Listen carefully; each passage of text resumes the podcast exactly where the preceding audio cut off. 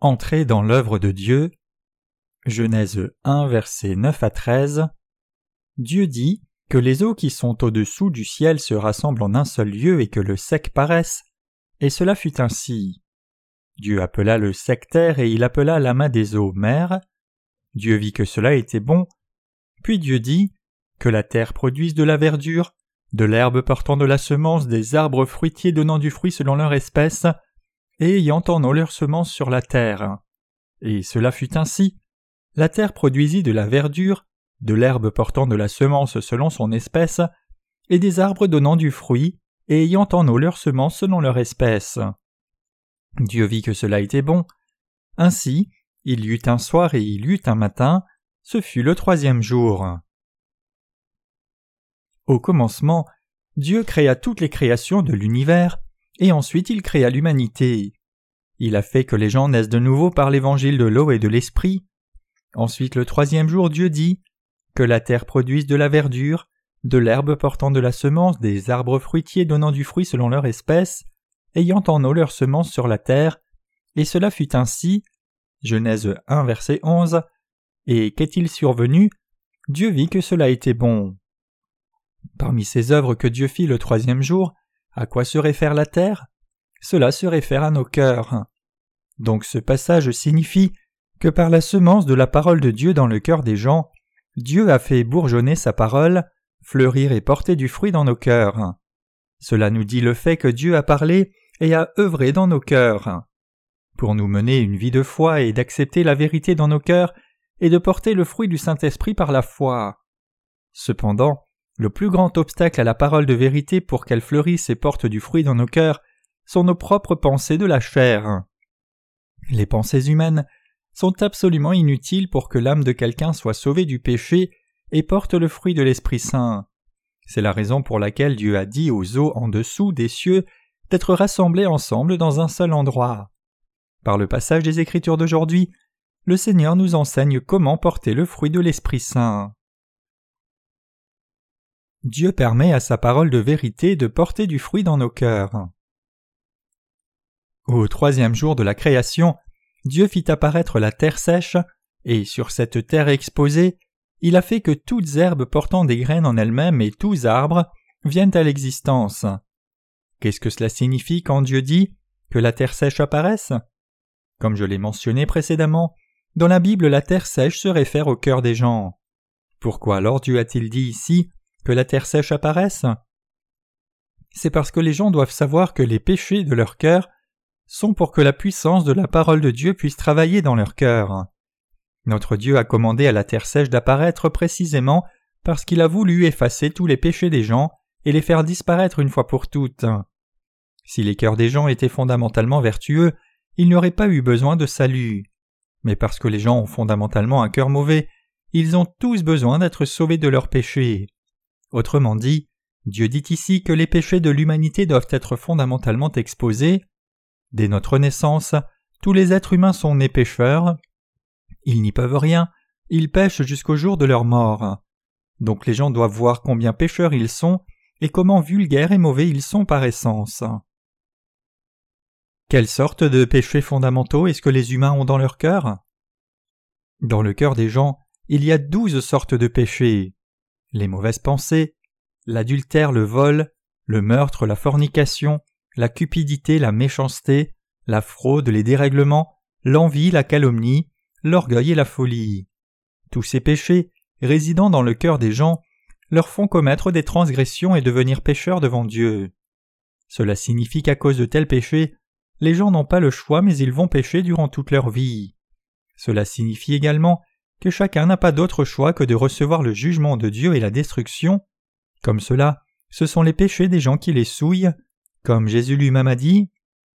Ce qui sort de l'homme, c'est ce qui souille l'homme, car c'est du dedans, c'est du cœur des hommes que sortent les mauvaises pensées, les adultères, les impudicités, les meurtres, les vols, les cupidités, les méchancetés, la fraude, le dérèglement, le regard envieux, la calomnie, l'orgueil, la folie, toutes ces choses mauvaises sortent du dedans et souillent l'homme. Marc 7, versets 20 à 23. Donc, les gens doivent savoir quelle sorte de mal réside fondamentalement dans leur cœur et accepter l'évangile de vérité de l'eau et de l'esprit qui est la vérité du salut que Jésus-Christ leur a donné dans leur cœur. Nous devons reconnaître le fait que la nature du péché énumérée dans l'évangile de Marc chapitre 7 est dans notre chair, même après avoir reçu la rémission de nos péchés. C'est ainsi quand nous admettons notre nature pécheresse que nous sommes capables de suivre par la foi la parole de vérité que le Seigneur nous a donnée. Nous tous devons accepter la parole de Dieu dans nos cœurs, et nous devons également reconnaître le fait qu'il n'y a rien de bon en nous, et que Dieu seul est bon. En vue pour nous de recevoir le salut de tout péché, nous devons connaître notre méchanceté et accepter l'évangile de la rémission des péchés que Jésus-Christ nous a donné. À moins que ces deux conditions nécessaires ne se rencontrent, personne ne peut recevoir la rémission de ses péchés. Jésus-Christ est venu sur cette terre pour sauver ceux qui autrement fondamentalement iraient en enfer pour leurs péchés. Tout comme Jésus-Christ a dit, Je ne suis pas venu appeler à la repentance des justes mais des pécheurs. Luc 5 verset 32. Jésus-Christ veut sauver de tout péché ceux parmi les pécheurs vivant sur cette terre qui acceptent complètement le fait qu'ils sont eux-mêmes pécheurs. La Bible dit que si les gens ne réalisent pas qu'ils sont eux-mêmes pécheurs, ils ne peuvent pas porter le fruit du salut par la foi dans l'évangile de l'eau et de l'esprit donné par le Seigneur. Dieu a permis seulement à ceux qui acceptent parfaitement comme pécheurs de recevoir la véritable rémission du péché. Afin de recevoir la grâce du salut de Dieu, quelqu'un doit accepter le fait qu'il est un pécheur, mais ce n'est pas juste en disant simplement je suis un pécheur sans aucune norme. Au contraire, cela se fait par la reconnaissance de Dieu, selon que nous reconnaissons la parole de Dieu ou pas, soit nous restons pécheurs, soit nous sommes rendus justes. Tous les gens, comme le Seigneur l'a dit en Marc 7, versets 21 à 23, doivent admettre eux-mêmes qu'ils sont entièrement des masses de péchés et qu'ils ont besoin de recevoir le salut de tous leurs péchés par la foi dans le Seigneur. Dès notre naissance, le cœur des humains est naturellement prédisposé à commettre de tels péchés, comme le meurtre, la fornication, le vol, l'impudicité, la fierté, la folie, rendant faux témoignage et ainsi de suite. Donc nous tous devons croire et suivre l'évangile de l'eau et de l'esprit qui a accompli la justice de Dieu. Quand la Bible dit que la terre sèche soit révélée, cela implique que la méchanceté propre d'une personne soit révélée, cela signifie que Dieu sauve quelqu'un qui admet franchement sa méchanceté par l'évangile de l'eau et de l'esprit, et à travers cette personne, il porte beaucoup de fruits du salut. Cependant, pour ceux qui n'admettent pas leur méchanceté mais à la place clament leur propre bonté, le salut donné par Dieu ne les touche pas parce que ces personnes poursuivent leur propre justice au lieu de suivre la justice de Dieu. Devant Dieu, il est mauvais pour une personne d'entendre les autres dire vous êtes bon. Si vous êtes réputé pour être très bon et vertueux, j'espère que vous réalisez que vous, avec votre propre vertu, êtes probablement devenu quelqu'un qui se tient contre la justice de Dieu. La vertu humaine est hypocrite, reconnue seulement par les êtres humains. Comme cela a été dit précédemment, l'image fondamentale de l'être humain c'est quelqu'un qui a des pensées mauvaises et commet le meurtre, qui est plein de péchés tels que la fornication, le vol, l'adultère, la débauche, rendant de faux témoignages, l'orgueil, la folie, etc. Par conséquent, les êtres humains sont comme des poubelles. Autrement dit, pourquoi Dieu aurait dit Le cœur est tortueux par-dessus tout et il est méchant, qui peut le connaître Jérémie 17, verset 9. Le problème, c'est que les gens ne savent pas vraiment qu'ils sont eux-mêmes comme cela, les gens se trompent eux-mêmes. Parce que les gens se font face sous le masque de l'hypocrisie, ce qu'ils voient l'un de l'autre est une fausse image. Ainsi, ils se cachent jusqu'à la fin sans accepter leur véritable nature mauvaise. Il y a beaucoup de gens qui n'acceptent pas leurs péchés, essayant de tromper Dieu jusqu'à la fin et se trompant eux-mêmes. Tels sont ceux qui n'acceptent pas par la foi la vérité de l'Évangile que le Fils de Dieu les a sauvés de tous leurs péchés par l'Évangile de l'eau et de l'Esprit. Ainsi, les plus méchants sont ceux qui essayent de cacher leur méchanceté avec leur hypocrisie. Ces gens deviennent les plus grands ennemis de Dieu dans ce monde et se tiennent le plus contre lui. Personne n'est fondamentalement vertueux, c'est la raison pour laquelle il est dit dans la Bible Il n'y a point de juste, pas même un seul, nul n'est intelligent, nul ne cherche Dieu, tous sont égarés, tous sont pervertis, il n'en est aucun qui fasse le bien, pas même un seul. Romains 3, versets 10 à 12. Dieu dit à tout le monde Vous êtes des êtres humains obscènes. Pensez-vous que les gens puissent mener une vie sainte par eux-mêmes? C'est une telle grande interprétation erronée. Même ainsi, le monde enseigne aux gens qu'ils peuvent vivre vertueusement, et la conséquence de ce faux enseignement c'est que les gens deviennent seulement hypocrites agissant comme s'ils étaient vertueux. Les trompeurs dans le christianisme d'aujourd'hui ont dispersé les cendres de l'hypocrisie sur les membres de l'Église. Parce que les hypocrites continuent à vivre tous les jours en faisant semblant d'être vertueux, ils ne savent pas qu'ils sont des êtres mauvais devant Dieu. Pourquoi ne savent-ils pas qu'ils sont des êtres mauvais? C'est parce qu'ils ne connaissent pas leur nature fondamentale. Par nature, tous les êtres humains sont nés pécheurs dès leur naissance. Cependant, le diable a dispersé les cendres de l'hypocrisie sur nos pensées et sur nos cœurs à plusieurs reprises, de sorte que nous ne connaissions pas notre véritable nature, pour empêcher l'humanité de recevoir la rémission du péché de Dieu. En Genèse 6, verset 5, il est dit L'Éternel vit que la méchanceté des hommes était grande sur la terre, et que toutes les pensées de leur cœur se portaient chaque jour uniquement vers le mal. En conséquence, Dieu fait tomber son jugement sur ce monde. À l'époque, seuls huit membres de la famille de Noé furent sauvés, et tout le reste des méchants furent jugés. Noé, en trouvant la grâce du salut de Dieu, a été sauvé du jugement par l'eau. Quel genre de personnes Dieu n'aime-t-il pas? Les gens que Dieu aime le moins sont ceux qui agitent leur hypocrisie devant Dieu. Ceux qui ne reconnaissent pas le fait qu'ils sont des pécheurs mauvais sont tous hypocrites. Les hypocrites sont ceux qui n'écoutent pas leur propre conscience qui leur dit qu'ils sont liés à l'enfer pour leurs péchés, et ignorent le baptême de la rémission des péchés et l'évangile du salut donné par le sang de Jésus-Christ. Les hypocrites sont ceux qui prétendent être le peuple juste en dépit du fait qu'ils soient de tels grands pécheurs, et prétendent avoir reçu la rémission de leurs péchés, en dépit du fait qu'ils ne l'aient pas encore réellement reçu cependant. Ceux qui agissent hypocritement devant Dieu sont ceux qui croient en Dieu sans connaître la vérité de la nouvelle naissance de l'eau et de l'esprit, et ce sont ceux qui s'immergent dans les actes d'hypocrisie afin de cacher leurs méfaits. Dieu déteste le plus l'hypocrisie de l'homme, c'est-à-dire la fausse bonté, parce que leur hypocrisie va à l'encontre de la véritable bonté de Dieu. Cependant, certaines personnes nous critiquent parce que nous glorifions seulement la justice de Dieu et dénonçons la bonté des êtres humains, ils disent que nous commettons une grande erreur. C'est peut-être une erreur de leur point de vue, mais si l'on regarde du point de vue de Dieu, c'est l'exact opposé. Les gens sont fondamentalement mauvais, mais ils essayent toujours de mettre en avant leurs vertus afin de tromper les apparences. Cependant, en essayant de couvrir leurs méfaits avec leurs petites vertus, c'est comme essayer de couvrir le ciel avec la paume de la main. Les êtres humains sont sales et obscènes, et ainsi comment pouvons-nous dire que les gens sont vertueux? Quelle bonté y a-t-il dans l'être humain? Au contraire, les gens doivent confesser leur méchanceté et recevoir la parfaite rémission de leurs péchés, blancs comme neige, par la foi dans la parole de la Bible qui est la parole de Dieu.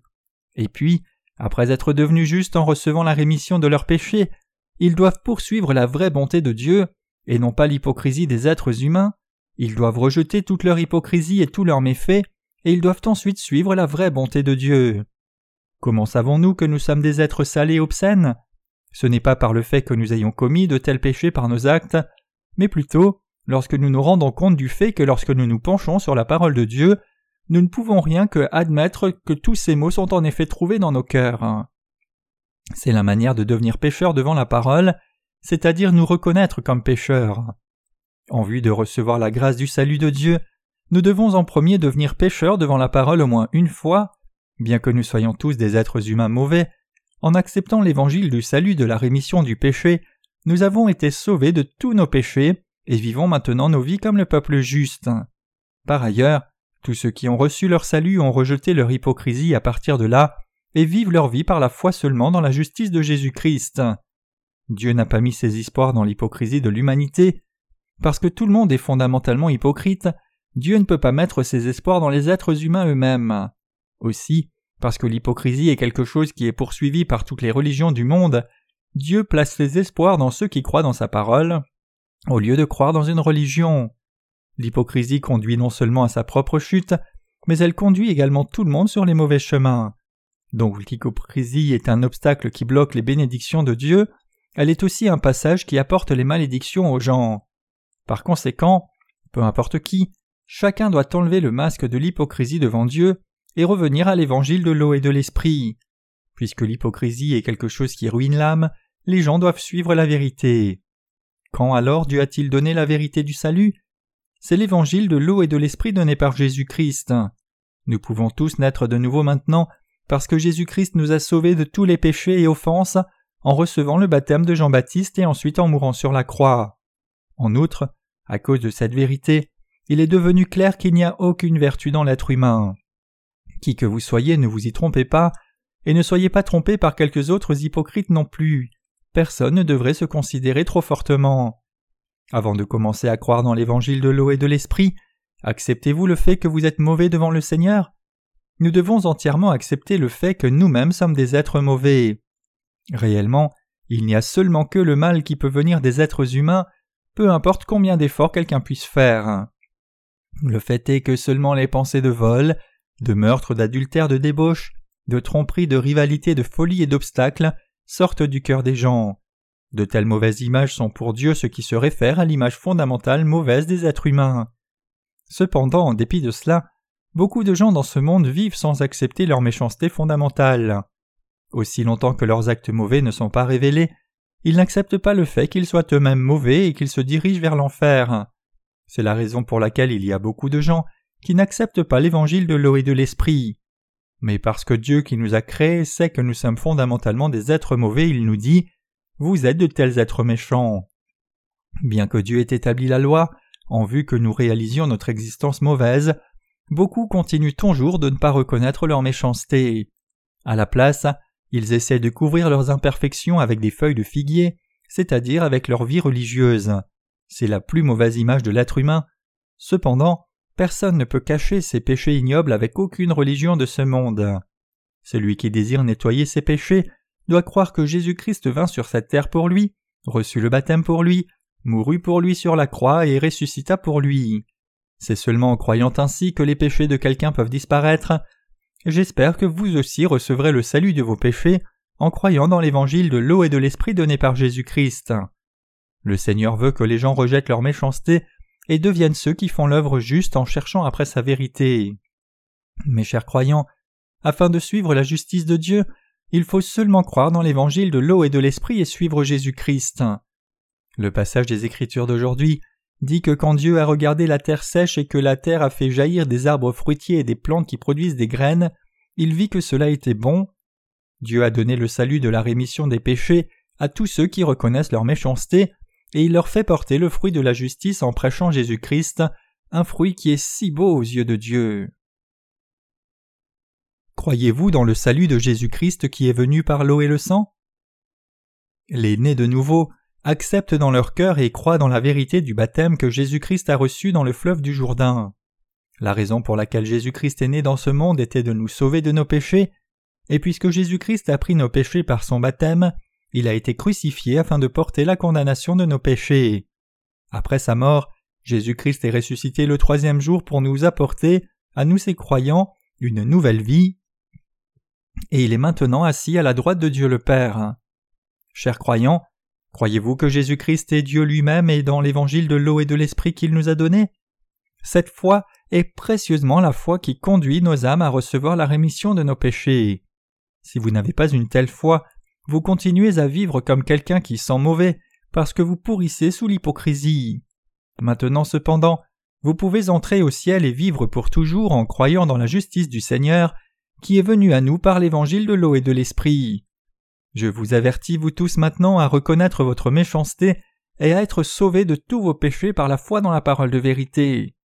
Pour ceux qui sont déjà devenus justes par la foi dans l'Évangile, je vous demande de passer tout le restant de vos vies comme les serviteurs de la justice, en acceptant et en croyant dans la parole de vérité de Dieu.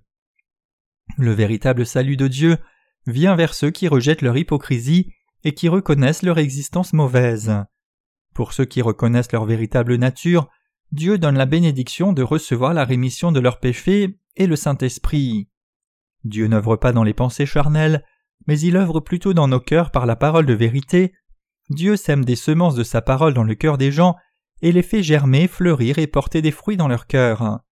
En Jean 1 verset 12 le Seigneur dit Mais à tous ceux qui l'ont reçu, à ceux qui croient en son nom, elle a donné le pouvoir de devenir enfants de Dieu. Le Seigneur nous dit Je suis la porte du ciel, je vous ai sauvés avec le fil bleu pourpre et cramoisi de la porte du tabernacle. Dieu a fait de nous son peuple et ses enfants, et il dit je suis personnellement devenu votre père et votre berger.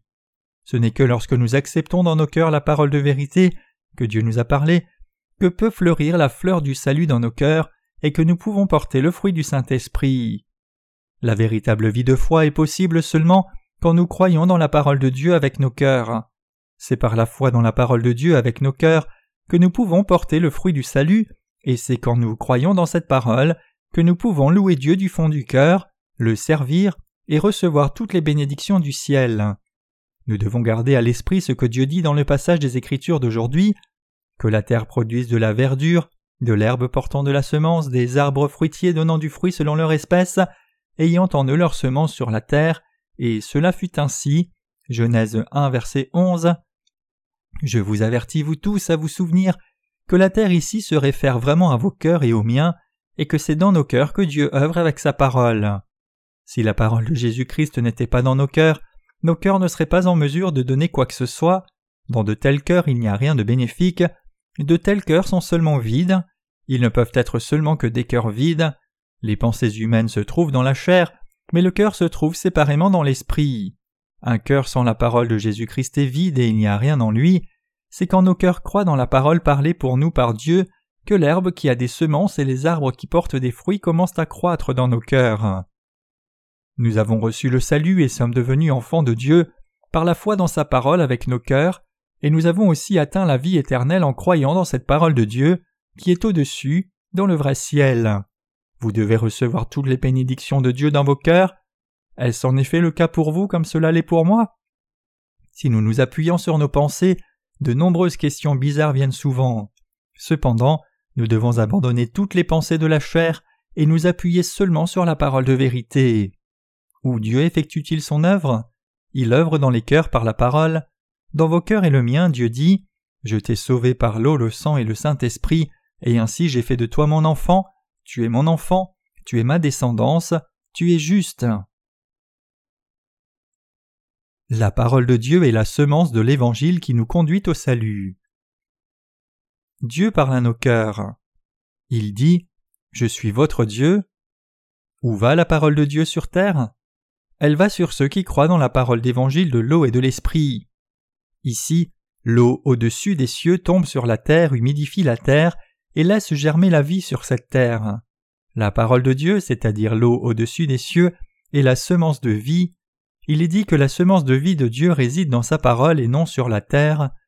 Toute semence tombe sur la terre, s'enfonce dans le sol et germe, donnant des bourgeons dans la terre qui se développent en gazon, en herbe ou en arbre. Ces semences croissent et deviennent des choux, des pommiers, des poiriers et portent du fruit. En d'autres mots, la terre ne peut pas faire quoi que ce soit elle-même, c'est parce que Dieu œuvre sur la terre avec l'eau que son œuvre est réalisée. Peu importe l'herbe, les graines et les fruits, ils germent de la terre précisément parce que la parole de Dieu est tombée sur la terre, et la terre a accepté la parole comme la semence de vie. Quand nous croyons en Dieu, comment devons-nous croire? Croire dans la parole de Dieu, c'est croire en Dieu. Que nous dit Dieu? Dieu dit qu'il a effacé tous nos péchés avec l'évangile de l'eau et de l'esprit, et qu'il nous a donné les bénédictions divines des cieux. Dieu dit qu'il a fait de nous ses enfants avec le fin lin tissé, le fil bleu pourpre et cramoisi de la porte du tabernacle, et ainsi nous sommes maintenant les enfants de Dieu qui croient dans l'évangile de vérité de l'eau et de l'esprit. Alors, quelle relation avons-nous avec Dieu? Nous pouvons appeler Dieu notre Père. Et nous pouvons l'appeler aussi notre Seigneur, parce que Dieu est notre Maître et notre Sauveur, c'est par notre foi dans la parole de vérité que Dieu a parlé à nos cœurs que maintenant nous menons une véritable vie de foi. Nous ne pouvons pas mener une vie de foi correcte en suivant nos propres pensées. Une véritable vie de foi est possible seulement quand nous croyons dans la parole de Dieu avec nos cœurs. Nous devons connaître le fait que c'est dans vos cœurs et le mien que Dieu œuvre. Je vous demande de croire tous que Dieu a déjà œuvré dans vos cœurs par la parole de l'Évangile, de l'eau et de l'Esprit l'évangile de Dieu qui est venu des cieux. En Israël, il y a un lac particulier appelé la mer morte. Il ne peut y avoir aucune vie dans cet endroit. La rivière du Jourdain qui prend source dans le lac de Galilée se jette dedans et toute l'eau des vallées d'Israël y est envoyée. Le niveau de la mer morte est environ à 400 mètres en dessous du niveau des mers. Comme il n'y a pas d'autre endroit plus bas que la mer morte, toute l'eau qui se jette dans ce lac ne peut être évacuée nulle part ailleurs, et le fait que l'eau s'évapore rapidement en raison du climat chaud de la région fait que la solution saline de la mer morte est très élevée. Il n'y a donc pas de poissons dans la mer morte, et il ne peut y avoir aucune vie. Le long des côtes de la mer morte, pratiquement aucune verdure et aucun arbre ne peuvent pousser. Le monde des pensées humaines est comme la mer morte. La parole de Dieu n'œuvre pas dans les pensées humaines. Si la parole de Dieu tombait dans l'eau de la mer, l'œuvre de Dieu ne prendrait pas place. Si la parole de Dieu tombait dans la mer de nos pensées charnelles, aucune vie ne pourrait germer et croître. Pour cette raison, nous devons mener nos vies de foi en croyant dans l'évangile de l'eau et de l'esprit. Avoir foi dans le Seigneur est également réalisé en croyant dans la parole de Dieu. Nous devons croire dans la parole de Dieu avec nos cœurs. Les gens ont ajouté un titre dans Hébreu chapitre 11, l'identifiant comme le chapitre de la foi. Si nous regardons en Hébreu 11 versets 24 à 31, il est mentionné C'est par la foi que Moïse, devenu grand, refusa d'être appelé fils de la fille de Pharaon, aimant mieux être maltraité avec le peuple de Dieu que d'avoir pour un temps la jouissance du péché, regardant l'opprobre de Christ comme une richesse plus grande que les trésors de l'Égypte, car il avait les yeux fixés sur la rémunération c'est par la foi qu'il quitta l'Égypte sans être effrayé de la colère du roi, car il se montra ferme, comme voyant celui qui est invisible. C'est par la foi qu'il fit la Pâque et l'aspersion du sang, afin que l'exterminateur ne touchât pas au premier-né des Israélites. C'est par la foi qu'ils traversèrent la mer Rouge comme un lieu sec, tandis que les Égyptiens qui en firent la tentative furent engloutis. C'est par la foi que les murailles de Jéricho tombèrent après qu'on en eut fait le tour pendant sept jours. C'est par la foi que Rahab la prostituée ne périt pas avec les rebelles, parce qu'elle avait reçu les espions avec bienveillance. Outre Moïse et Rahab mentionnés dans le passage ci-dessus, de nombreuses personnes de foi sont également mentionnées dans Hébreux chapitre 11. Quelle sorte de foi était leur foi? Leur foi était celle qui croyait avec leur cœur dans la parole de Dieu que les serviteurs de Dieu leur avaient délivrée. Puisque Moïse et Rahab croyaient dans la parole de Dieu, ils ont été capables de vivre, de goûter la grande œuvre de Dieu et d'atteindre leur salut. Nous sommes également capables de recevoir le véritable salut par la foi dans la parole de Dieu avec nos cœurs. Maintenant, nous devons continuer à vivre notre vie de foi en plaçant notre confiance dans la parole de Dieu de tout notre cœur. Nous devons suivre Christ par notre foi dans la parole de Dieu. Peu importe combien nous pouvons nous appuyer sur nos pensées par nous-mêmes, il n'y a aucun grain, une pensée est juste une pensée. Ce n'est rien de plus que cela. Nous pouvons faire épanouir la fleur de la foi seulement en croyant dans l'eau d'au-dessus dans les cieux, c'est-à-dire la parole de Dieu. Ceci est la véritable vie de foi. Dans le passé, les prédécesseurs dans la foi qui vivaient par la foi marchaient selon la parole de Dieu, croyant en cette parole d'au-dessus des cieux, dans la parole de l'alliance de Dieu. Joseph était confiant que le peuple d'Israël entrerait dans le pays de Canaan dans le futur parce qu'il croyait dans la promesse de Dieu transmise par les ancêtres de la foi.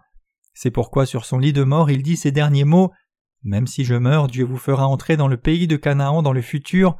Quand le temps viendra, vous quitterez le pays d'Égypte. Assurez-vous de déterrer mes os et de les emporter avec vous en terre promise. Joseph dit ces derniers mots comme cela parce qu'il croyait dans la parole que Dieu avait dite à Abraham, comme quoi Dieu voulait sauver le peuple d'Israël après quatre cents ans d'esclavage et les amènerait à entrer au pays de Canaan. En conséquence, quand le peuple d'Israël a quitté le pays d'Égypte, ils ont déterré et pris les os de Joseph avec eux au pays de Canaan, où ils les ont enterrés. C'est ce qu'est la foi. Où Dieu accomplit-il son œuvre? Il l'accomplit sur la terre, cela signifie qu'il œuvre dans nos cœurs. Qu'y a-t-il dans nos cœurs? Le fait est que la foi est là. Quelle est la véritable nature de la foi? C'est d'avoir foi dans la parole qui est au-dessus des cieux, c'est-à-dire la parole de Dieu. C'est précisément ce qu'est la foi. Croire de tous nos cœurs dans la parole de Dieu qui est dans le ciel, la parole qui tombe dans nos cœurs, la parole de Dieu qui nous a été accordée, c'est ce qu'est la foi. Vous devez tous savoir quelle foi c'est réellement. Si nous disons qu'il y a un trésor vraiment précieux dans nos cœurs, alors que doit être notre foi sincère dans la parole de Dieu? Un cœur qui a la foi, c'est ce qui est précieux, et un cœur sans foi est simplement plein de pensées charnelles. Toute pensée qui vient de la chair de l'humanité n'est juste qu'une pensée, ce n'est pas quelque chose qui vient de la parole de vérité. La mer ou la terre elle-même n'ont pas de vie en elle, c'est seulement l'eau au-dessus des cieux, c'est-à-dire la parole de vérité et la semence de vie, qui tombe et fait que de belles fleurs fleurissent sur cette terre, que l'herbe croît et fait que les arbres portent des fruits. Le fait est que toutes ces herbes, ces belles fleurs et ces fruits viennent à l'existence par la parole de Dieu qui se trouve dans les cieux. Le sol n'a pas d'autre travail que d'accepter tout ce qui lui est donné. La terre ne fait rien d'autre que d'accepter la semence quand elle est tombée. Ce que j'essaye de vous dire, c'est que ce n'est pas la foi correcte d'accepter dans nos cœurs ce que nous avons créé avec nos propres pensées et logiques et croire en cela. La foi construite sur les pensées humaines va et vient comme les vagues sur une plage, et cela crée de la mousse de doute. C'est toujours fragile parce que cette foi créée par les pensées humaines semble parfois raisonnable, mais pas tellement raisonnable à d'autres moments. Nos pensées artificielles comme êtres humains sont toujours comme cela, oscillant d'avant en arrière. N'est-ce pas? Les pensées charnelles ne sont-elles pas comme cela? Pourtant, si nous discernions tout avec la parole de Dieu, tout deviendrait clair. La véritable foi n'a rien à faire avec les pensées qui viennent de la chair de l'humanité. Dieu n'accomplit pas l'œuvre de vie dans les pensées des gens. Quand la parole de vérité de Dieu tombe dans la terre, la semence de vérité de vie porte des fleurs et du fruit. Qui est-ce qui a la puissance de prendre l'eau de la mer, de faire venir les fleurs et porter les fruits? C'est la parole du Dieu de la vérité. Et j'espère que vous vous rendez tous compte maintenant que la parole de Dieu a fleuri et œuvré sur la terre. Ce n'est pas dans nos pensées charnelles que l'œuvre de vie de Dieu se fait, mais elle se fait plutôt dans les cœurs qui croient seulement dans l'évangile de l'eau et de l'esprit. Dieu approuve notre foi seulement quand nous croyons dans sa parole de tout cœur avec sincérité. En dépit de cela, il n'y a pas beaucoup de gens qui croient dans la parole de Dieu avec leur cœur. La parole de Dieu est la vérité et elle est puissante. Elle dit Car les armes avec lesquelles nous combattons ne sont pas charnelles, mais elles sont puissantes, par la vertu de Dieu, pour renverser les forteresses. 2 Corinthiens 10, verset 4. La foi dans la parole de Dieu devient une arme puissante qui abat les forteresses de Satan, et ceux qui ont une telle foi reçoivent d'abondantes bénédictions de Dieu. Une foi correcte ne peut pas croître avec des croyances fallacieuses acquises par notre propre compréhension et l'acceptation de la parole de Dieu par nos propres pensées charnelles. Une telle foi va et vient toujours comme une vague, croyant un moment et cent fois la minute suivante, notre foi ne doit jamais être une simple foi religieuse. La fleur de la véritable foi ne peut jamais s'épanouir en s'appuyant sur ses propres pensées. Je veux que vous réalisiez tous que Dieu n'œuvre pas dans les pensées charnelles de l'humanité. Où alors Dieu a-t-il accompli son œuvre? Il œuvre sur la foi qui croit dans l'évangile de l'eau et de l'esprit, qui est la parole de Dieu. L'œuvre de Dieu se produit seulement lorsque nous croyons en Dieu avec nos cœurs, le fait est que c'est seulement quand nous croyons dans l'évangile de l'eau et de l'esprit, la parole de Dieu, que Dieu nous donne son salut et fait de nous ses enfants, répond à nos prières, nous fortifie et nous permet de porter beaucoup de fruits spirituels. Dieu œuvre dans nos cœurs par l'évangile de l'eau et de l'esprit. Même maintenant, il continue à œuvrer dans vos cœurs et le mien par l'évangile de l'eau et de l'esprit. Mes chers croyants, croyez-vous en Dieu avec les pensées de votre chair ou croyez-vous en Dieu avec vos cœurs par la foi dans l'évangile de l'eau et de l'esprit? Y a-t-il la foi dans la parole de vérité en vous? Alors pour croire en Dieu, il faut renoncer à la pensée humaine. Renonçons à utiliser nos pensées pour vivre notre vie de tous les jours et croyons en Dieu en mettant notre foi dans sa parole. C'est parce que Dieu œuvre dans nos cœurs que nous croyons en lui de tout cœur, le louons de tout cœur, le suivons de tout cœur, le prions avec une pleine confiance dans nos cœurs et œuvrons comme ses ouvriers avec nos cœurs. Parce que je crois que Dieu est mon Père, je peux offrir ma prière de foi avec toute confiance et dire S'il te plaît, donne-moi cela. La parole de Dieu œuvre en nous. À tous les siens, Dieu avait dit que la terre produise de la verdure, de l'herbe portant de la semence, des arbres fruitiers donnant du fruit selon leur espèce, ayant en eau leur semence sur la terre, et cela fut ainsi. Genèse 1 verset 11 tout comme cette parole de vérité que Dieu lui-même a dite est tombée sur la terre, en d'autres termes tout comme la semence est tombée, la terre a accepté la graine et le fruit a été donné. Il n'y a rien d'autre la terre ait fait. La terre n'a pas agi de façon frivole par elle-même, ni ne s'est sacrifiée pour avoir de l'eau. Tout ce qu'elle a fait, c'est prendre la semence tombée d'en haut et voir la graine de la vérité germer et fleurir en collectant les éléments nutritifs contenus dans le sol. Aussi, si nous le reconnaissons, la terre est quelque chose que Dieu a créé, il n'y a rien que nous ayons fait par nous-mêmes. Donc si quelqu'un conduit sa vie de foi en fonction de ce qu'il croit bon, alors ce sera en vain. S'il mène sa vie de foi en pensant Aurais-je encore considéré comme fondé sur des principes par les autres si je voulais conduire ma vie de foi comme cela? Quel serait le moyen le plus simple de fonctionner dans mon Église? Que faut-il faire à cette parole de Dieu pour la faire rentrer dans les principes de l'humanité? Alors une telle vie de foi n'aurait aucun mérite. Les gens comme cela ne mènent pas une vie de foi, mais plutôt ils gèrent habilement leur mode de vie. Pour le dire gentiment, ils sont dans une quête scientifique. Ces gens-là sont à la poursuite d'une philosophie qui leur convient. Si quelqu'un a mené une vie de foi suivant ce qui est bon en fonction de ses propres pensées, au lieu de croire dans la parole de Dieu avec son cœur, alors cela ne peut que signifier qu'il n'a pas effectivement mené une vie de foi, mais seulement une vie religieuse. Dieu œuvre dans nos cœurs. En œuvrant dans vos cœurs et le mien, Dieu nous a fait devenir ses enfants. Est-ce la vérité ou non? Naturellement c'est vrai. Maintenant, nous sommes devenus enfants de Dieu. Sommes-nous devenus enfants de Dieu par nos propres pensées? Non. Si nous devions nous appuyer sur nos propres pensées pour être sauvés, nous ne pourrions jamais devenir sans péché, ce serait comme essayer de saisir le vent.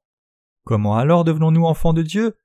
Nous devenons ses enfants par la foi dans la parole d'Évangile qui a effacé tous nos péchés. Dans nos pensées, quand nous commettons un péché, nous ne sommes pas entièrement sûrs si celui-ci a disparu ou non, nous tournons en rond avec nos pensées charnelles, mais nos cœurs nous témoignent clairement il n'y a pas de péché. Tous les gens de foi, s'ils sont comme Moïse, Josué ou Rahab la prostituée, résolvent leurs problèmes par la foi. Nous pouvons mener une vie de foi correcte en croyant dans la parole de Dieu avec nos cœurs. Si nous croyons dans la parole de Dieu avec nos cœurs, la semence de vie qui est dans la parole entrera en nous et œuvrera en nous. Elle germera d'un bourgeon de vie. Ceci est quelque chose que nous ne pourrons jamais faire de nous-mêmes, et bien qu'il n'existe pas une telle beauté dans nos cœurs, Dieu apportera toujours des bourgeons à germer, des fleurs à fleurir et des fruits à naître. En d'autres mots, Dieu nous fait faire de belles œuvres. Qui œuvre avec quoi? Dieu œuvre avec la parole de vérité. La semence de vérité entre alors en nous et cette semence fait de belles œuvres en nous. La vérité nous fait répandre l'Évangile aux autres âmes, nous fait faire l'œuvre de servir Dieu, nous fait faire l'œuvre de suivre le Seigneur par la foi, et nous fait faire l'œuvre de combattre le diable et de gagner. Est-ce la vérité qui nous rend capables de faire ces choses? Nous ne pouvons pas faire ces choses seuls. Peu importe combien nous puissions essayer avec zèle, nous ne pourrons jamais les faire. En d'autres termes, nous ne pouvons pas mener une vie de foi basée sur nos propres pensées. Vous ne pourrez jamais recevoir l'évangile du salut si vos cœurs sont établis comme suit. Je vais y réfléchir et si je peux comprendre, je croirai. Mais si je ne comprends pas en dépit d'avoir regardé la parole et d'avoir écouté encore et encore, alors je ne pourrai jamais croire. Ce que je veux dire, c'est que je croirai seulement dans ce que je peux comprendre. Si vous êtes lié par une telle pensée, alors vous devez la rejeter immédiatement. La foi est quelque chose de simple. Tout ce qu'on a à faire, c'est simplement méditer la parole de Dieu avec son cœur et juste croire dans la parole. La vérité est aussi quelque chose de simple. La vérité n'est que la vérité. Elle ne devient pas fausse juste parce que nous le pensons, ni même que sa validité n'est conformée par nos propres pensées.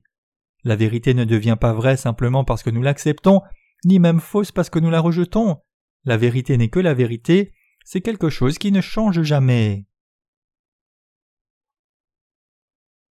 Les pensées de l'homme, les obstacles à une vie de foi. Par l'œuvre de création, Dieu révèle l'œuvre qu'il désire accomplir en nous humains. Le premier jour, Dieu parle de l'œuvre du salut, le second jour, il parle de l'œuvre de séparation, le troisième jour, il parle de comment quelqu'un devient une personne de foi. Néanmoins, il y a beaucoup de gens dont la foi n'a pas atteint le troisième jour. Afin de devenir les serviteurs de Dieu, ils doivent accepter cette œuvre de Dieu faite le troisième jour de sa création. Le quatrième jour, Dieu créa les étoiles dans le ciel, puis le cinquième jour, l'œuvre de voler et de nager sous l'eau par la foi, régnant sur toute chose par la foi et appréciant que toute chose se réalise pleinement, s'est faite. Quel est le plus grand obstacle à l'œuvre du troisième jour dans nos cœurs? Ce sont nos pensées charnelles. Ce n'est pas n'importe quel genre de pensée, ce sont les pensées de la chair. Beaucoup de gens conduisent leur vie de foi par leurs pensées charnelles.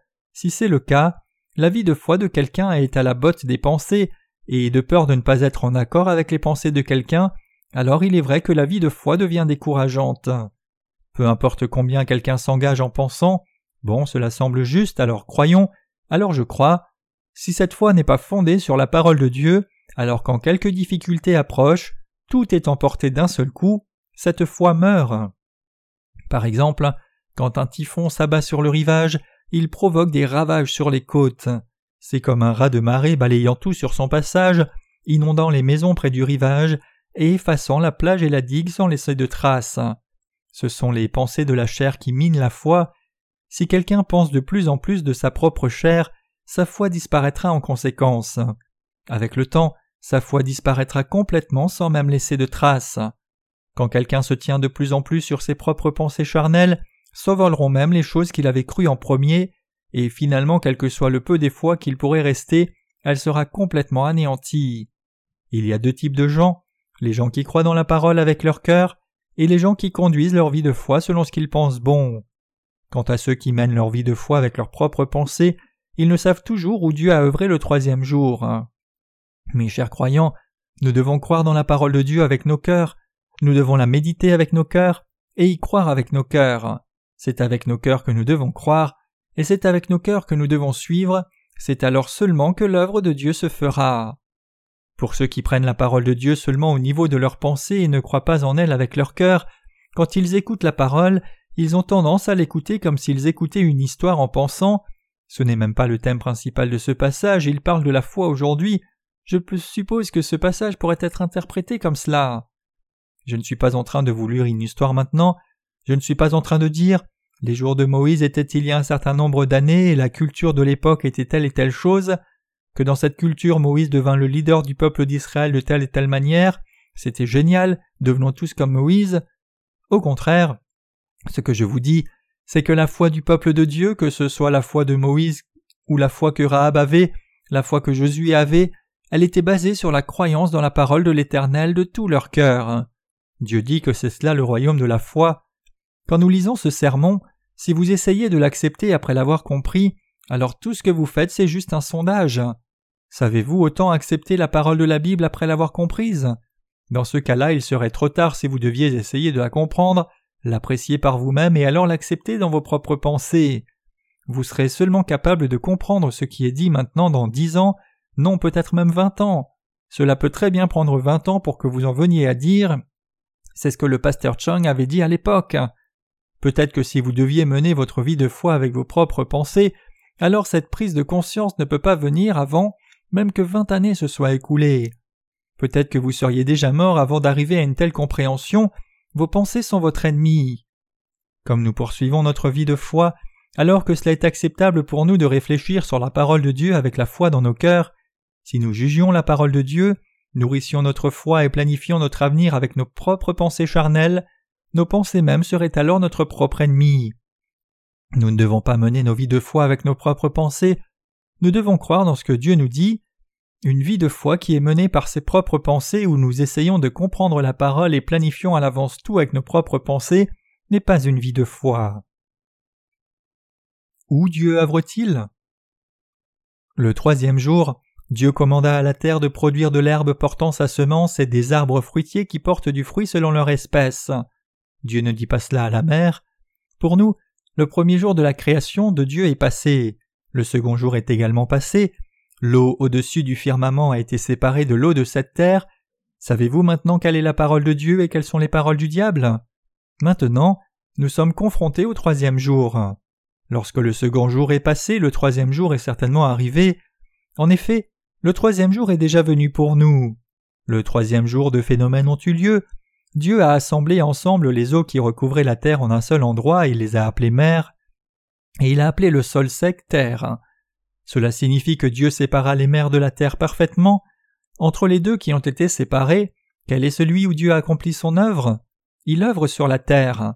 C'était pour la terre que Dieu dit que la terre produise de la verdure, de l'herbe portant de la semence, des arbres fruitiers donnant du fruit selon leur espèce ayant en eux leur semence sur la terre, et cela fut ainsi. Genèse 1 verset 11. Dieu sema la semence sur la terre, et par la terre il fit porter du fruit. Il a révélé sa gloire en faisant ainsi, et c'est la raison pour laquelle il est dit que Dieu vit que cela était bon. Alors comment Dieu œuvre-t-il en nous? Il œuvre dans nos cœurs. Il accomplit son œuvre dans le cœur de ceux qui croient. Nous devons recevoir notre salut par la foi, nous devons devenir enfants de Dieu par la foi, nous devons être sauvés du jugement par la foi, par la foi nous appelons Dieu notre Père, par la foi nous continuons à mener une vie de foi, par la foi nous suivons la parole de Dieu, toute chose est faite par la foi.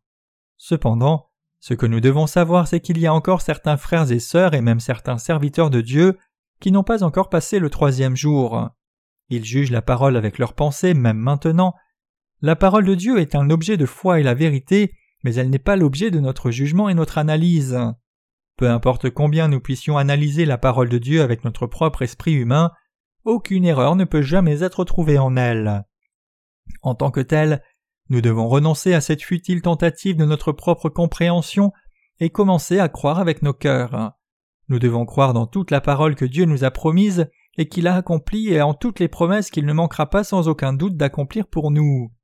Comment avez-vous mené votre vie de foi jusqu'à maintenant?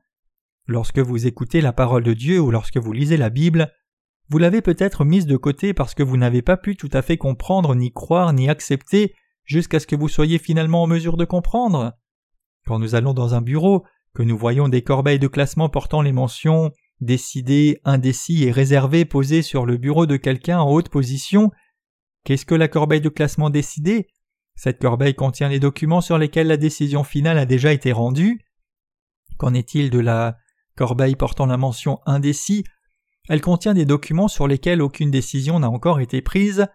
Les éléments de la corbeille réservée sont des questions que l'on a passées en revue favorablement, mais où l'on n'a pas été en mesure de prendre la décision finale pour le moment.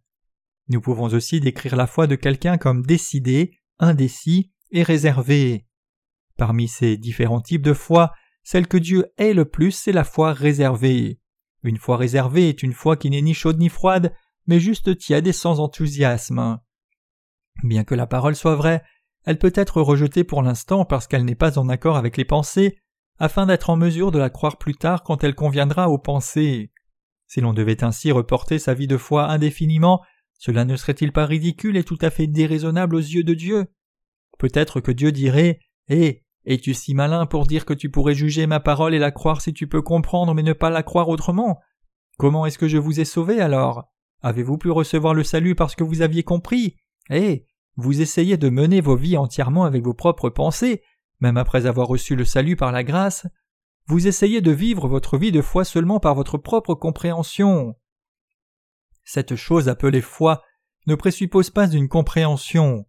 La foi est la substance des choses que l'on espère et la démonstration des choses que l'on ne voit pas. La Bible dit que les anciens dans la foi dans le passé savaient que Dieu avait bâti entièrement ce monde, pas parce qu'ils avaient compris tous les aspects de la création de Dieu, mais parce qu'ils croyaient dans la parole de Dieu. Hébreux 11 versets 1 à 3. Mes amis croyants, étions-nous là quand Dieu a fait ce monde avec sa parole? L'avons-nous vu? Avons-nous été témoins de Dieu créant les mers?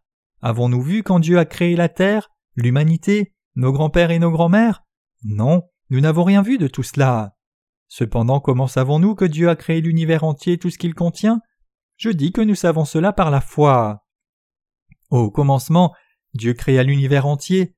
Nous connaissons ce fait par la foi dans la parole de Dieu, qui dit que Dieu créa les cieux et la terre. Le fait que nous ayons reçu le salut est quelque chose qui est aussi venu par la foi, le fait que Dieu soit devenu notre berger est quelque chose que nous savons par la foi tout aussi bien. Toute chose est par la foi. Aller au ciel est aussi quelque chose qui est accompli par la foi. La foi réservée est un ennemi redoutable. Pour notre foi, une foi réservée est l'ennemi le plus redoutable. Une foi indécise a effectivement moins de problèmes, parce que c'est la foi de ceux qui n'ont pas encore rencontré la parole tout ce qu'il y a à faire, c'est de leur annoncer la parole de vérité et de les guider. Cependant, lorsqu'il s'agit de la réserve, on ne peut pas savoir quand ils prendront la décision finale qui a été mise en attente. Nous pouvons tenir à distance les choses du monde, mais il n'est pas nécessaire pour nous de faire face à une perte par obstination en prenant la foi réservée. En effet, il est beaucoup mieux et beaucoup plus sage d'être inondé de la lumière bénie en croyant dans la parole de Dieu il serait vraiment stupide d'accepter la parole de Dieu seulement comme une question de connaissance et de garder cela enseveli sous des pensées nébuleuses. Imaginons un merveilleux repas préparé pour vous, mais si vous le regardez juste et ne mangez pas malgré votre faim, alors tout cela serait tout simplement juste une tarte dans le ciel, une vie de foi réservée et comme cela. La principale pierre d'achoppement pour les nés de nouveau, c'est le fait qu'ils souhaitent que Dieu travaille dans leurs pensées, ne croyant pas que c'est dans les cœurs que Dieu travaille, tout comme il a œuvré sur la terre le troisième jour de la création. Cela est faux, il était prévu que lorsque Dieu œuvre, il œuvre sur la terre, dans nos cœurs humains. Il a établi sa règle pour son œuvre en disant je vais continuer à œuvrer pour toujours dans vos cœurs, même à l'avenir. Cependant, beaucoup de gens s'attendent à quelque chose de grotesque.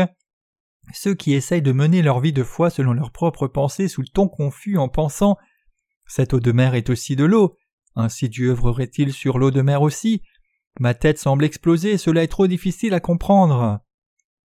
Tout comme les vases sans cesse s'éclaboussent sur la plage, quand ils se tiennent devant la parole, ils se hâtent d'essayer de la comprendre à l'avance en pensant par eux-mêmes. La parole de Dieu est quelque chose qui doit simplement être cru. Quand nous jouons au football, ce que nous sommes supposés faire est tout à fait clair. Une fois que nous savons à quelle équipe nous appartenons, nous savons instinctivement que nous devons passer le ballon aux joueurs de notre camp et tirer dans le but de l'équipe adverse. Quand nous frappons le ballon, nous ne ruminons pas sur ce qu'il faut faire en pensant à quel côté dois-je faire passer le ballon? Puisque je sais clairement de quel côté je joue, je suis en mesure de jouer avec une complète cohérence. Cependant, si je n'étais pas sûr même de cette règle de base, c'est-à-dire si je n'étais pas certain de savoir si je suis dans cette équipe ou dans l'autre équipe, alors je pourrais très bien marquer contre ma propre équipe. La parole de Dieu est quelque chose que l'on doit croire simplement comme un jeune enfant. Si nous devions éloigner notre foi dans la parole de Dieu, cette parole de Dieu ne pourrait pas être faite nôtre, mais si nous l'acceptons par la foi, alors la parole de Dieu sera tout à nous. Pourtant malgré cela, beaucoup d'entre vous ne réalisent pas à quel point la perte encourue est importante, parce que votre réserve empêche votre décision finale de mettre toute votre vraie foi dans la parole de Dieu. Dans le passé, mes amis croyants, j'étais comme vous, ne voulant pas faire le saut de la foi pour mettre entièrement ma confiance dans la parole de Dieu.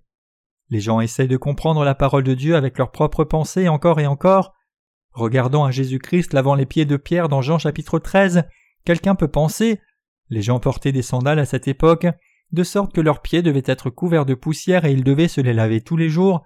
Je suppose que c'est la raison pour laquelle un tel incident s'est produit. Bien sûr, cela n'est pas complètement faux à 100%, mais ce n'est pas pour cela que Jésus-Christ a lavé les pieds de Pierre. Parce que ces gens pensent trop quand ils écoutent la parole, ils vont écouter avec les bras croisés comme pour dire Puis-je faire confiance à ce serviteur de Dieu? Qu'est-ce que cette personne dit maintenant? Je vais écouter maintenant, mais seulement une fois. Nous devons écouter la parole avec nos cœurs une fois que nous savons que le serviteur de Dieu prêche ce que dit la parole de Dieu et non pas ses propres mots. Pour beaucoup de gens cependant, rien n'est gravé dans leur cœur par la foi, précisément parce qu'ils écoutent sans discerner si ce qu'ils entendent est en effet la parole de Dieu ou les paroles de quelqu'un d'autre. Si ces personnes étaient à l'écoute de mes sermons, peut-être diraient-elles Voyez, lui, il parle de foot, n'est-ce pas quelque chose de lui? À vrai dire, l'histoire du football parlée à cet instant était aussi de la parole de Dieu, n'est-ce pas? Mais ceux qui vivent leur vie de foi basée sur leurs propres pensées aiment prendre et choisir quand ils écoutent la parole. Eux-mêmes décident que certains passages de la parole sont de Dieu et d'autres pas. C'est parce qu'ils prennent la parole comme cela que beaucoup d'entre eux sont éteints, refusant de croire dans la parole dans son intégralité. Et comme ils ont reporté leur décision, la foi n'a pas l'occasion de prendre racine ni de se développer en eux. D'autres personnes grandissent rapidement dans la foi chaque jour, mais ceux qui ont beaucoup de pensées au sujet de leur propre croissance ne voient guère de croissance du tout. Et même là, leur foi grandit juste un peu après avoir reçu une grande mesure, comme s'ils essayaient de retirer de la bouillie d'un bol. La parole de Dieu œuvre dans le cœur des gens. Nous devons croire dans cette vérité. La parole de Dieu n'œuvre jamais dans nos pensées. Si vous dites à Dieu Cher Dieu, je pense de cette façon, qu'en penses-tu, Dieu? Alors il répondra Ah oui? Oublie-moi alors. Puisque tu penses que tu sais tout, fais ce que tu veux faire, tu es seul maintenant. Dieu veut partager la communion avec nous, et il désire partager son amour et le déverser dans nos cœurs. Il désire que la fleur s'épanouisse. Dieu désire entrer dans la terre, planter des fleurs, des herbes et des arbres fruitiers sur cette terre aride, et nous montrer ses voies mystérieuses. Le fait est que Dieu veut enraciner le véritable évangile dans nos cœurs, voir s'épanouir les fleurs de l'évangile et porter les fruits spirituels à travers nous. Vous devez savoir cela. Vous devez renoncer à vos vies de foi passées qui ont été vécues seulement par vos propres pensées. Même si vous avez pensé durant des centaines de jours, rien ne sortira de là, tout cela n'est rien de plus qu'une perte de temps et d'énergie. Le peuple de la foi qui croit dans la parole de Dieu. Vous devez vivre vos vies de foi avec la foi dans vos cœurs. Jetez un coup d'œil à tous ces gens dans Hébreu qui vivaient par la foi. L'un d'eux, Rahab, la prostituée, a entendu une rumeur disant Pour le peuple d'Israël qui avait voyagé à travers la mer Rouge, il y a un être divin, Dieu, qui est appelé Jéhovah.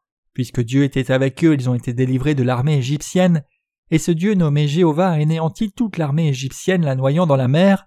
Un tel grand être divin est avec le peuple d'Israël. Bien que la prostituée était une étrangère, elle a cru dans son cœur en disant Si un tel être divin existe, alors je crois. Je crois dans l'être divin qui a sauvé le peuple d'Israël comme mon Dieu. En fin de compte, le moment venu, les espions du peuple d'Israël entrèrent dans la ville de Jéricho dans le pays de Canaan, où Rahab vivait. Les historiens affirment que les murs de la ville de Jéricho étaient si larges et forts que deux camions de huit tonnes auraient été repoussés en se levant. La raison à cela, c'est que les murs avaient été construits en deux couches, l'une à l'intérieur et l'une à l'extérieur, c'est dire qu'ils devaient être larges. Ainsi, les murs étaient parfaits comme moyen de défense. D'un point de vue humain, ces murs étaient infranchissables. À l'époque, quand la ville était attaquée, les envahisseurs utilisaient des béliers pour briser les portes de la ville, mais parce que les portes de Jéricho étaient si énormes et les murs étaient tellement solidement impeccables, il était largement admis que la ville de Jéricho ne pouvait pas être prise et qu'aucune armée ne serait en mesure d'y pénétrer. Au sommet des murs, une prostituée nommée Rahab tenait une taverne. Rahab avait mis en place une taverne dans ses murs et sa famille gagnait sa vie en vendant du vin. Cependant, cette prostituée Rahab qui avait entendu parler de l'Éternel, le Dieu du peuple d'Israël, croyait en Dieu de tout son cœur en disant Si Dieu est comme cela, je crois aussi en Dieu. Et quand les espions vinrent, elle les cacha avec une telle foi. Ces espions étaient entrés dans sa taverne et dans le but d'espionner, ils étaient à l'écoute de ce que les gens disaient pendant qu'ils buvaient. Mais la prostituée Rahab savait qu'ils étaient des Israélites. Cependant, un autre homme dans la taverne de Rahab a aussi réalisé que des étrangers venaient dans la ville, et il alla en informer le roi. Pendant ce temps, la prostituée Rahab cacha les espions. Comme elle les cachait, elle demanda Êtes-vous du peuple d'Israël? Oui, nous le sommes. J'ai entendu les nouvelles au sujet de votre Dieu Jéhovah. J'ai entendu dire que ce Dieu est le Dieu qui a sauvé la nation de la mer Rouge. Est-ce que c'est vrai? C'est vrai. Si cela est vrai et si Dieu veut prendre cette ville, alors cette ville tombera. Dans ce cas, je ne vois qu'une solution. Je vais vous cacher, mais quand votre peuple prendra la cité, je veux que vous me sauviez avec ma famille. Les espions firent alors avec elle un arrangement, comme quoi il la sauverait avec sa famille. Rahab les cacha sous des tiges de lin qu'elle avait arrangées sur le toit et leur dit en détail comment s'en sortir indemne. La prostituée Rahab avait caché les espions par la foi en Dieu Jéhovah, et quand le peuple d'Israël est venu pour envahir, la prostituée Rahab, selon l'accord, a lié un cordon de fil cramoisi à la fenêtre. La Bible fait mention du fait que toutes les vies de la famille de Rahab aient été épargnées, conformément à l'ordre donné par Josué, ne tuez même pas une personne dans la maison qui a un cordon de fil cramoisi. Quelle sorte d'acte était l'acte de Rahab? Était-ce quelque chose fait par ses propres pensées? Non, ce n'était pas le cas. Cela a été fait par la foi. Bien que les pensées de Rahab puissent être bousculées comme les vagues, incertaines de ce qu'elle devait faire, elle avait toujours foi. Si elle n'avait pas eu la foi dans son cœur, croyant que l'être véritablement divin est le Dieu Jéhovah qui a sauvé le peuple d'Israël de la mer Rouge, c'est-à-dire si elle n'avait pas cru en Dieu de tout son cœur, alors elle n'aurait pas été capable de faire de tels actes. La foi par laquelle la prostituée Rahab a été sauvée, c'est la même foi qui permet à chacun d'atteindre son salut par la foi dans le sang, le fil rouge, de Jésus-Christ, qui fut baptisé au Jourdain pour prendre nos péchés. Quant à nous, c'est aussi par la foi dans l'évangile de l'eau et de l'esprit que nous atteignons notre salut. Même pour Moïse, c'est par la foi qu'il a conduit le peuple d'Israël hors d'Égypte et c'est par cette foi qu'il est devenu un des enfants de Dieu. Moïse rejeta ses droits en tant que roi comme s'ils étaient sans valeur. Il croyait Je ne suis pas le prince d'une seule nation. À la place de cela, je fais partie du peuple de Dieu et je suis un fils du roi des rois. Je ne suis pas un prince de ce monde. Au lieu de cela, je suis un prince du royaume de Dieu. Parce qu'il avait une telle foi, il a pu rejeter la puissance et la gloire d'un prince. Mes chers croyants, parce que ce Moïse a cru dans la parole de Dieu avec son cœur, et parce qu'il a cru dans la parole de Dieu parlée par ses ancêtres, il a pu partager la joie et la douleur avec le peuple d'Israël et vivre avec eux. Tout cela était parce qu'il a cru avec son cœur. Où parmi le peuple de la foi Dieu a-t-il accompli son œuvre? C'est dans leur cœur que Dieu a accompli son œuvre. Où Dieu alors œuvre-t-il en nous les saints? Il œuvre sur la terre. Il œuvre dans vos cœurs et le mien. Cependant, comme si nous essayions de trouver un endroit avec une mauvaise adresse, il y a de nombreuses occasions où nous essayons de faire l'œuvre de Dieu en mer. Maintenant même, certaines personnes essayent de comprendre la parole de Dieu avec leurs pensées, mais Dieu a déjà accompli son œuvre dans les cœurs. Nous devons rejeter nos propres pensées, et par la foi dans la parole écrite de Dieu, avec nos cœurs, nous devons recevoir le salut et mener nos vies de foi. Ceci est ce qu'est la vie de foi. Mes amis croyants, croyez-vous cela? Lorsque nous chantons des louanges, nous chantons par la foi en Dieu avec nos cœurs, et quand nous menons nos vies de foi, nous les menons par la foi dans la parole de Dieu avec nos cœurs. Ceci est ce qu'est la foi. C'est mon espoir et ma prière que vous meniez tous vos vies de foi en croyant dans la parole de Dieu avec vos cœurs, et ainsi receviez toutes les bénédictions que Dieu a pour vous.